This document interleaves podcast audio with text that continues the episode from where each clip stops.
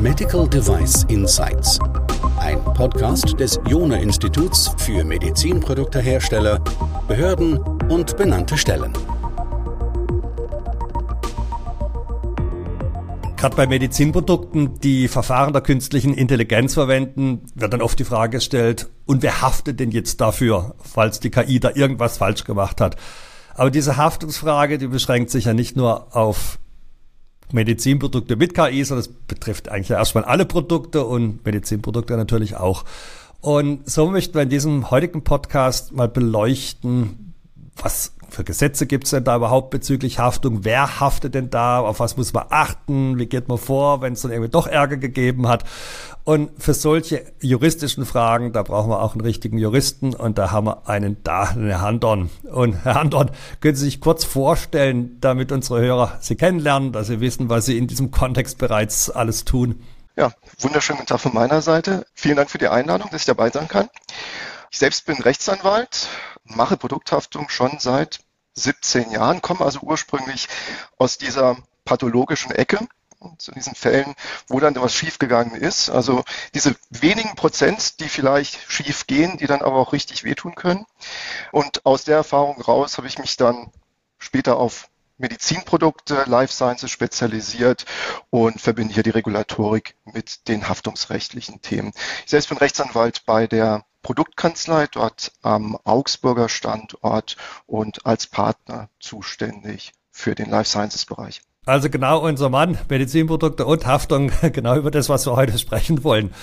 Starten wir vielleicht mal, vielleicht hört sich das jetzt nach einer Laienfrage für Sie an, aber was ist denn da überhaupt geregelt? Wo ist das geregelt? Und Sie haben im Vorgespräch auch schon gesagt, da hat, tut sich gerade was oder hat sich gerade was getan. Können Sie uns mal da Laien einen ersten Übersicht geben, auf welchen regulatorischen Ebene man sich da bewegt, welche Gesetze, Verordnungen, Richtlinien man da im Blick behalten sollte? Ja, vom Grundsatz her gilt, dass für Medizinprodukte so gehaftet wird wie für jedes andere Produkt auch, also wie für Spielzeuge, für Maschinen, für Automobile. Das heißt, die MDR oder die IVDR regeln im Kern nicht die Haftung. Es wird verwiesen auf die europäischen und die nationalen Systeme. Das heißt konkret, dass sich die Kern, die Produkthaftung regelt nach der europäischen Produkthaftungsrichtlinie, die in allen europäischen Mitgliedstaaten umgesetzt ist. Das wäre etwa in Deutschland das Produkthaftungsgesetz. Das heißt also, es gibt keine spezifische Medizinprodukthaftung, im Unterschied zu Arzneimitteln übrigens, die in Deutschland einer eigenen Gefährdungshaftung im Arzneimittelgesetz unterliegen. Wobei man auch sagen muss, dass mit der MDR doch die ein oder andere haftungsrechtliche Implikation reingekommen ist. Also wenn Sie sich mal den Artikel 10 anschauen, da gibt es dann so etwas wie eine Pflichtdeckungsvorsorge für Produkthaftungsexposition, Produkthaftungsrisiken der Unternehmen. Es ist geregelt die Haftung des Bevollmächtigten, dass der genauso haften soll wie der Hersteller und noch so ein paar andere Themen, wo man einfach merkt, dass die MDR deutlich mehr die Haftung und die Regulatorik zusammenbringen will. Das ist mal der Grundsatz. Das ist die Produkthaftung. Das ist strikte Haftung. Das ist Gefährdungshaftung. Dort fragt niemand nach einem Verschulden. Da geht es nur darum, ist ein Produkt fehlerhaft. Und dann gibt es immer in den nationalen Produkthaftungs- oder Haftungssystemen allgemein nochmal nationale Verschuldensregelung. Das wäre in Deutschland die sogenannte unerlaubte Handlung, das Deliktsrecht, die im Grundsatz zwar eine Verschuldenshaftung ist, wenn ich jemanden durch mein Verhalten schädige, muss ich dafür haften, wenn das rechtswidrig und schuldhaft passiert ist. Wobei im Bereich der sogenannten Produzentenhaftung wird am Ende auch das Verschulden vermutet und ich als Produzent, als Hersteller muss nachweisen, dass ich den Schaden nicht verschuldet habe, beziehungsweise die Pflichtverletzung nicht verschuldet habe. In dem Rahmen spielt sich das ab. Das heißt, wir haben immer eine europäische Rechtslage, die national umgesetzt ist und eine nationale Rechtslage und das kommt kumulativ zusammen. Jetzt hatten Sie schon angedeutet, dass es da Änderungen in diesem Bereich gibt. Auf was sollten Hersteller da ein Auge behalten? Produkthaftungsrecht, ich leben wir derzeit in sehr spannenden Zeiten.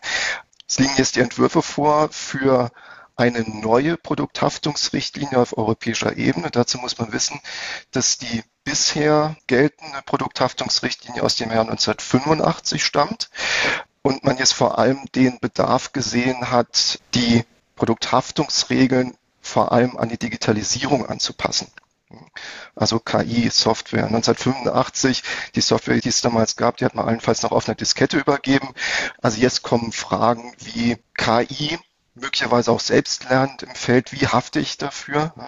Wie ist das in Verkehrbringen daraus zu gestalten? Und äh, was ist der relevante Zeitpunkt für die Haftung? Und die Regelungen, die jetzt angedacht sind, werden allerdings auch ganz andere, also auch analoge Produkte betreffen. Es geht nicht alleine darum, die KI-Haftung zu schärfen, sondern der Trend geht immer mal wieder zu mehr Verbraucherschutz. Und ähm, dazu können wir vielleicht noch kommen. Es, gibt, es wird ein paar kritische Punkte geben, die jetzt auch in der Diskussion sind, die teilweise auch auf Verbandsebene relativ stark kritisiert werden, äh, wenn es zum Beispiel darum geht, Beweislastumkehr bei komplexen, innovativen, gerade Medizinprodukten, die dann auf die Hersteller zukommen könnten. Okay, ich fasse ganz kurz zusammen, damit Sie prüfen können, ob ich es richtig verstanden habe. Ja. Also wir haben momentan in Lage, da haben wir noch eine europäische Richtlinie. Wie man das aus den alten Medizinproduktenzeiten kennt, braucht es dazu ein nationales Gesetz, in dem Fall das Produkthaftungsgesetz. Gibt noch so ein paar andere, aber das ist schon mal der zentrale Pillar, auf dem das jetzt alles ruht. Jetzt geht es aber weiter. Jetzt soll auf europäischer Ebene eine, jetzt muss ich kurz nachfragen, Verordnung oder Richtlinie? Es soll bei der Richtlinie bleiben. In der Tat, die muss auch wieder umgesetzt werden. Okay, das heißt, dann hätten wir eine Richtlinie, das heißt, wir müssen das Gesetz wieder anpassen. Und jetzt ist natürlich die spannende Frage, was wird sich da ändern? Und da haben Sie schon angedeutet. Also generell, es soll der Verbraucherschutz weiter gestärkt werden und gleichzeitig und damit verbunden, es sollen auch ja, moderne Technologien, und Sie haben jetzt KI sogar explizit genannt gehabt, damit berücksichtigt werden. Und da, um noch eine Stufe konkreter zu werden, geht es dann auch um so Themen wie Beweislastumkehr. Das heißt also, wir steuern dann wahrscheinlich eher aus Herstellersicht auf eine Verschärfung zu. Richtig. In den wesentlichen Punkten wird man einerseits sagen können, der Produktbegriff ist betroffen. Bisher ist es nämlich umstritten, ob Software überhaupt ein Produkt ist, nämlich eine bewegliche Sache. Künftig wird eindeutig klargestellt, dass Software auch ein Produkt im Sinne des Produkthaftungsrechts ist, also ein Konzept, das wir im Medizinproduktebereich ohnehin kennen. Spannend etwa für den Bereich 3D-Druck wird werden, dass auch digitale Bauunterlagen, sogenannte Digital Manufacturing Files, davon erfasst sind. Also in Abgrenzung zur, zur Dienstleistung, zu einer Entwicklungsleistung. Wenn ich solche Files zur Verfügung stelle, entwickle, in denen schon das künftige Produkt abgebildet ist, dann ist das auch ein Produkt im Sinne des Produkthaftungsrechts. Das heißt, der Entwickler haftet für diese digitale Bauunterlage. Der zweite große Punkt wird sein der Fehlerbegriff, der nochmal deutlich stärker angelehnt sein wird an regulatorische Verstöße. Also auch da kommt die Regulatorik und die Haftung deutlich stärker zusammen. Worauf wir uns einstellen müssen, ist ein, eine Offenlegung von Beweismitteln. Das wird recht sicher kommen. Wir haben ja im Medizinproduktebereich schon heute die Möglichkeit, dass der Zugang zu Konformitätsunterlagen erleichtert wird bei potenziellen Klägern. Das wird generell ausgeweitet werden auf die komplette Produkthaftungslandschaft und nochmal detaillierter geregelt werden. Sinn des Ganzen ist, Level Playing Field zu schaffen, also Informationsasymmetrien zwischen Hersteller und Verbraucher zu beseitigen. Das heißt aber auch, dass mit der Dokumentation, die möglicherweise haftungsrelevant ist, dass man deutlich transparenter wird gegenüber potenziellen Klägern. Das können auch von Verbandsklagen sein, das können möglicherweise auch Krankenkassen sein, die dann Zugang zu ihrer Dokumentation verlangen, um einfach mal zu schauen, was ist da schiefgelaufen. Wow, das sind ja dann schon massive Änderungen, die damit anstehen. Haben Sie eine Einschätzung, ab wann diese neue Richtlinie verabschiedet werden könnte? Die Richtlinienentwürfe sind derzeit auf der europäischen Ebene im Gesetzgebungsverfahren. Die Planung geht dahin, dass wir Ende 2023 oder Anfang 2024, also gar nicht mehr lange hin, die Richtlinie haben werden. Und nach derzeitiger Planung beträgt dann die Umsetzungsfrist auf nationaler Ebene 24 Monate. Das heißt, wenn wir es dann hochrechnen, werden wir eine neue Rechtslage haben Ende 25, Anfang 26. Okay. Also das heißt, wir haben noch ein bisschen Zeit. Andererseits ist es gut, wenn man sich darauf vorbereitet und auch im schlimmsten Fall seine Unterlagen eben auf Stand hält, wobei, glaube ich, uns die MDR da schon ausreichend animiert hat, das zu tun. Nichtsdestotrotz muss es getan werden. Sie wissen ja, wie, wie schnell es geht. Ähm mit den Übergangsfristen äh, bei der Umsetzung der MDR, da vergeht die Zeit auch ganz schnell. Ja, ja, da, da fliegen die Jahre. ja, das sind irgendwelche relativistischen Effekte, glaube ich. Sie haben es eigentlich schon gesagt gehabt, dass es im Bereich Medizinprodukte, Nicht-Medizinprodukte keine Unterscheidung gibt. Gibt es trotzdem Dinge, auf die Medizinproduktehersteller insbesondere achten sollten? So, dass Medizinprodukte in den letzten Jahren relativ stark im Fokus gerade der produkthaftungsrechtlichen Dogmatik gestanden haben. Also viele der, der Leitentscheidungen auf europäischer Ebene, auch des BGH, also des Deutschen Bundesgerichtshofs, kamen aus dem Medizinproduktebereich. Das war ein relativ großer, großer Trigger. Auch mit der neuen Rechtslage werden da Punkte aufgegriffen, zum Beispiel dieses Thema abstrakte Ausfallwahrscheinlichkeit als Fehler. Also im Bereich aktive implantierbare Produkte hatten. Dort ist das mal entwickelt worden vom EuGH. Das Ganze wird jetzt transponiert in tatsächlich die dann geltende Rechtslage, in die neue Richtlinie. Das heißt, Medizinprodukte ist schon ein besonderer Stoff letzten Endes, einfach mit einem größeren Risikoprofil, weil wir machen etwas am Menschen. Mhm. Ja, und da ist die Haftungsexposition per se schon einmal größer. Okay, also ich habe Sie so verstanden, Sie sagen, es gibt zwar keinen Unterschied in der oder spezifische Regulierung oder Anforderung, aber die Besonderheiten der Medizinprodukte sind in diese allgemeine Regulierung insbesondere eingeflossen. Richtig. Und wenn Sie mal in die Entwürfe reinschauen, die derzeitigen Erwägungsgründe erwähnen etwa Medizinprodukte, Hochrisikomedizinprodukte oder aber innovative Medizinprodukte wie medizinische KI als besonders komplexe Produkte, bei denen es künftig möglicherweise sogar so etwas wie Beweiserleichterungen gibt, dass also auf der Ebene des Fehlers und auf der Ebene der Kausalität, also kommt der Schaden von diesem potenziellen Fehler, der Hersteller viel mehr in die Darlegungslast kommt, in die Beweislast, mein Produkt war nicht fehlerhaft oder mein Produkt hat diesen Schaden nicht verursacht. Also da kann es bei besonders komplexen Produkten, und da sind wir bei Medizinprodukten, so wie es ausschaut, nach dem Willen des Gesetzgebers sehr schnell, deutlich stärker in der Darlegungslast. Okay.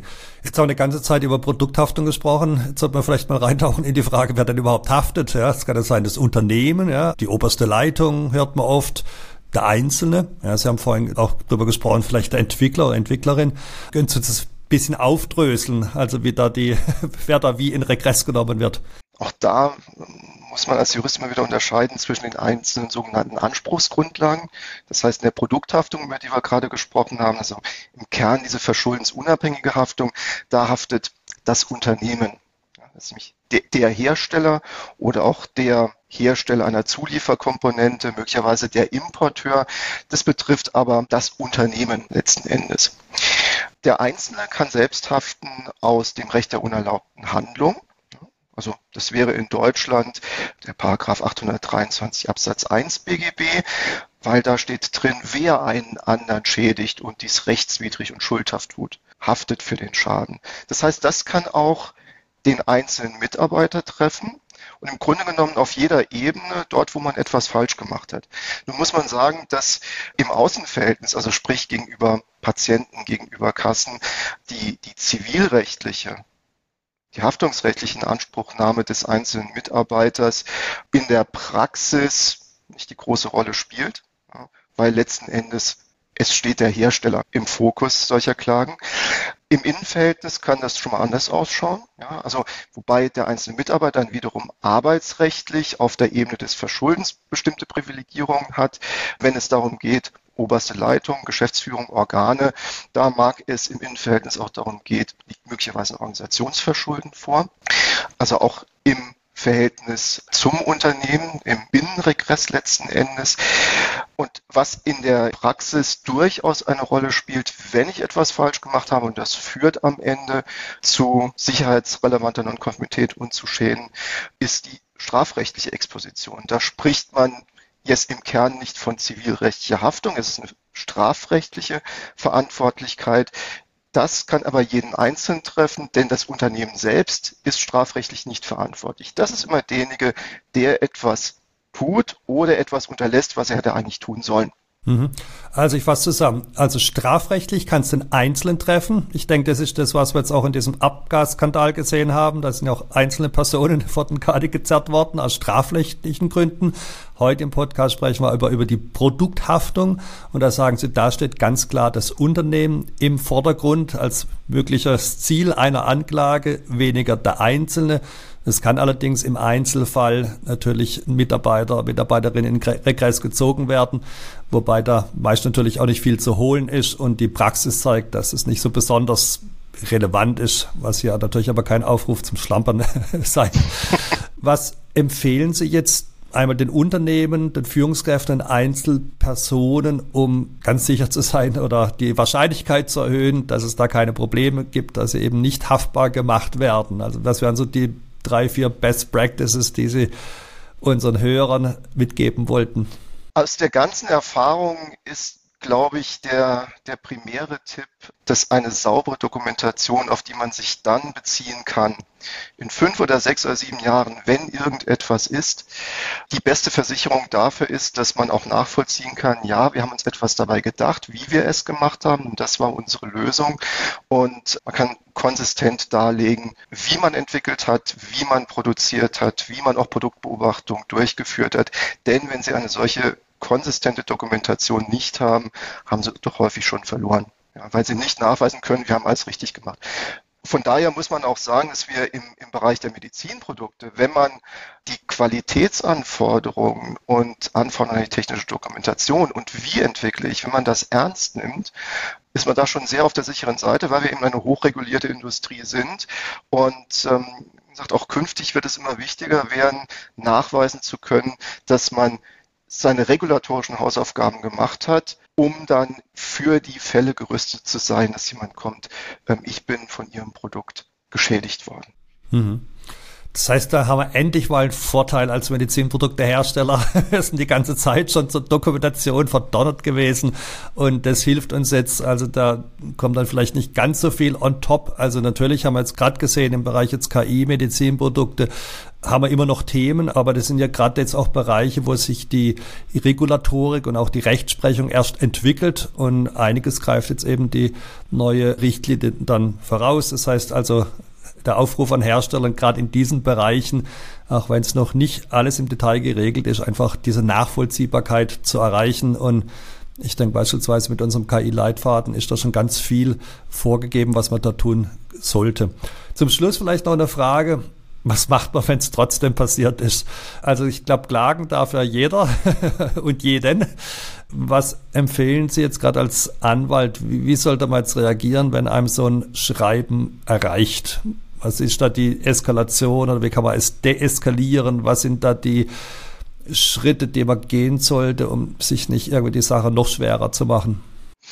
Naja, es ist vielleicht schon eher die Vorstufe. Es kommt ja häufig Vorkommnisse im Markt, irgendwelche Erkenntnisse aus der Produktbeobachtung und dann steht man schon vor der Frage, muss ich mit einer Feldmaßnahme reagieren, haben wir die regulatorischen Anforderungen, aber genauso auch die haftungsrechtlichen Anforderungen, weil im Rahmen der Produzentenhaftung haben sie auch Produktbeobachtungs- und Gefahrabwendungspflichten. Und dann geht's auch relativ schnell. Also das wäre der, der erste Praxistipp. Sie haben dann im Grunde genommen selten die Zeit, einen regulatorisch sauberen Rückruf abzuarbeiten und sich dann um mögliche Regressfragen bei zum Beispiel Komponentenzulieferern zu kümmern, denn Sie müssen sich überlegen, Sie haben auch unverzüglich zu erfüllende Untersuchungs- und Rügeobliegenheiten. Und da sind die Fristen relativ kurz. Das heißt, da müssen Sie im Unternehmen miteinander reden und müssen schauen, müssen wir möglicherweise einen Regress sichern. Sicherlich auch die Frage, wie sind wir versichert? Ja, Sie haben die Verpflichtung zu einer Mindestdeckung, die Ihr Haftungsrisiko abdeckt, aber wie ist denn zum Beispiel auch Ihr Zulieferer versichert? Also das ist etwas, wo man im Rahmen der Vertragsverhandlungen, im Rahmen jährlicher Audits draufschauen kann. Also im Grunde genommen, es geht dann relativ schnell und der Tipp ist sicherlich auch, dass man für solche krisenartigen Situationen im Unternehmen schon vorher ein entsprechendes Setup hat, einen Ausschuss, der dann zusammenkommt, der sich dann darum kümmert. Dass man sich nicht erst dann überlegt, wenn solche Schreiben kommen bei der Frage, wenn eine Klage reinkommt, nun, wenn es denn schon beim Gericht ist, dann kommt es am Anwalt gar nicht vorbei. Wenn es denn beim Landgericht ist, viel häufiger sind jetzt Anspruchstellungen erstmal vorgerichtlich, außergerichtlich. Das heißt, sie werden angeschrieben, hier ist was passiert, bitte zahlen Sie. Dann hängt es ein bisschen vom Setup des einzelnen Unternehmens ab, aber spätestens dann wird es juristisch und dann soll es juristische Hilfe holen, sei es intern im Unternehmen oder durch externe Juristen. Mhm. Also Sie dürfen ja gerne jetzt für sich werben auch. Also wann sollte man zu Ihnen kommen? Also wir haben gerade gelernt, wenn natürlich so ein Schreiben ins Haus reinflattert, dann brauchen wir juristischen Beistand, intern oder extern. Also wir sind Juristen an die Front. Gibt es Dinge, wo Sie sagen, da können Sie schon im Vorhinein helfen? Das ist eigentlich ein großer Teil unserer Arbeit, die Dinge proaktiv so zu sortieren, dass man diese Risiken schon im Griff hat ja, und tatsächlich sich gar nicht mit Blick auf Produkthaftung vorzubereiten, sondern schlichtweg mit Blick auf Qualitätssicherung, auf sichere Produkte. Dass dann mal was durchrutschen kann, dass mal jemand klagt, auch wenn mal nichts dran ist, an der Klage. Auch dann kann geklagt werden. In dem Moment ist man dann schon da, ist vorbereitet, kennt möglicherweise das Unternehmen schon recht gut und kann dann in Kenntnis der Abläufe und der Produkte dann eigentlich auch sehr effizient helfen. Man bestellt sich und redet dann ebenfalls mit dem Anwalt auf der Gegenseite. Okay, also wir haben heute jetzt sehr, sehr viel gelernt. Also wir haben, sind einmal reingetaucht in die Frage, wo ist denn das alles geregelt? Was ändert sich da? Und ich glaube, das ist jetzt gerade, wie wir gelernt haben, für die Medizinproduktehersteller, gerade der innovativen Produkte besonders relevant, was damit ansteht. Wir haben untersucht, wer haftet, ja, wann das Unternehmen haftet, wann die Einzelperson haftet, haben in dem Kontext Produkthaftungs- und, und Strafrecht unterschieden. Sie haben uns Tipps gegeben, was man tun sollte, also präventiv, um das zu vermeiden. Also einmal sozusagen, bevor was passiert ist, aber Sie haben dann auch gesagt, was zu tun ist, wenn was sich andeutet, ja, wenn da was im Bus ist und wenn dann das Kind endgültig in den Brunnen gefallen ist, sprich wenn eine Klage reinkommt, spätestens dann braucht man Hilfe. Sie sind einer der Menschen oder der Kanzleien, die dabei Hilfe leisten können und deswegen werden wir dann auch Ihre Kontaktdaten einfach in den Show Notes mit dazufügen. Ja, ich danke Ihnen ganz herzlich, Herr an, dass Sie mit dabei waren und hoffe, dass alle unsere Zuhörerinnen und Zuhörer viel gelernt haben. Also ich habe es auf jeden Fall. Vielen Dank dafür. Ganz herzlichen Dank.